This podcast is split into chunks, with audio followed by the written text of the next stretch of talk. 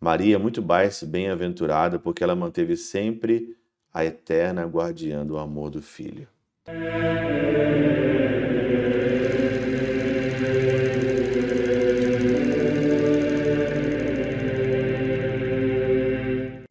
Em nome do Pai, do Filho e do Espírito Santo. Amém. Olá, meus queridos amigos, meus queridos irmãos, nos encontramos mais uma vez aqui no nosso Teose. Viva te Coriezo per cor Maria. Nesse dia 14 de outubro de 2023, nós estamos então nesse sábado.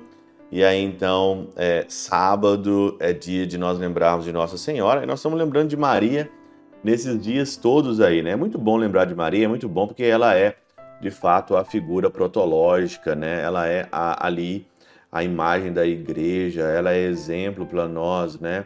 Encontramos em Nossa Senhora todas as graças e por que que ela é bem-aventurada, né? Por que que ela é cheia de graça? O evangelho de hoje, de Lucas 11, 27 a 28, dois versículos só, fala que feliz o ventre que te trouxe e os seios que te amamentaram. E o Senhor então vai dizer: bem-aventurado é antes Felizes são aqueles que ouvem a palavra e colocam em prática.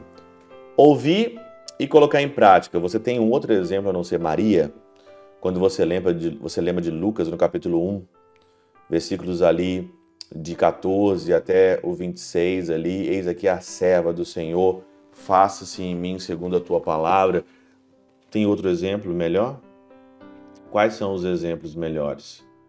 Os exemplos melhores é o seu cantor predileto? É o cantor sertanejo? É algum cantor aí que tem algum exemplo igual Maria?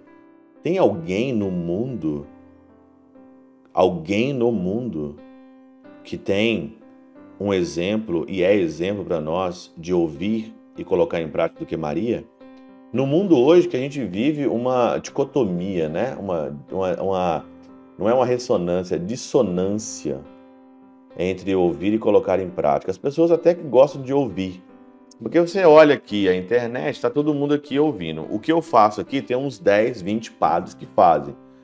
E todo mundo gosta de escutar a palavra. Mas o problema é que às vezes de passar isso, de fazer a transferência para a vida real e para a prática, se, se perde. E é às vezes muito complicado.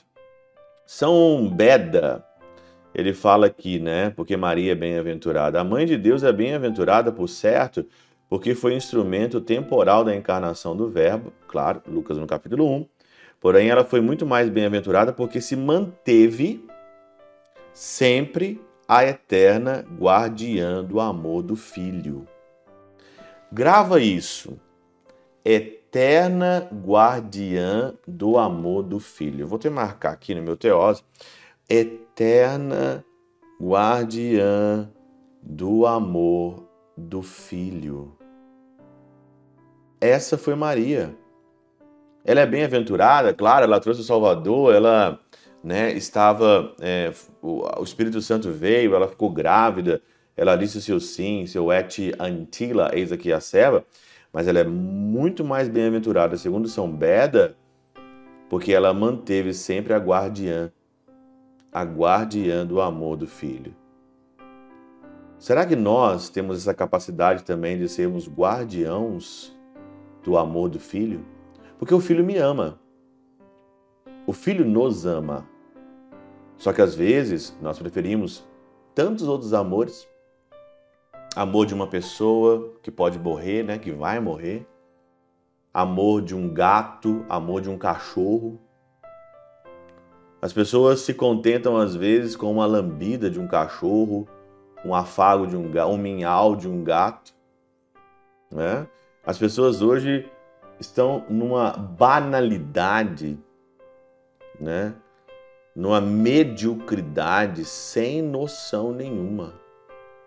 Qualquer amor hoje elas estão agarrando. Qualquer amor hoje que é oferecido, elas estão agarrando. Mas guardar, ser guardião do amor do Senhor, do amor de Deus, nossa, que dificuldade, eu não consigo. Talvez nem sabe, né, o que, que é de fato um verdadeiro amor, né? Tá tão acostumado com michurucas, tão acostumado, né, com coisas pequenas, que talvez nem sabe de fato mesmo o que realmente é o amor de Deus, o que realmente é o amor do Senhor. não sabem e às vezes nem querem mesmo saber. Maria é muito mais bem-aventurada porque ela manteve sempre a eterna guardiã do amor do Filho. Pela intercessão de São Chabel de Mangluf, São Padre Pio de Peltrautina, Santa Teresinha e o doce coração de Maria, Deus Todo-Poderoso vos abençoe, Pai, Filho e Espírito Santo, desça sobre vós e convosco permaneça para sempre. Amém.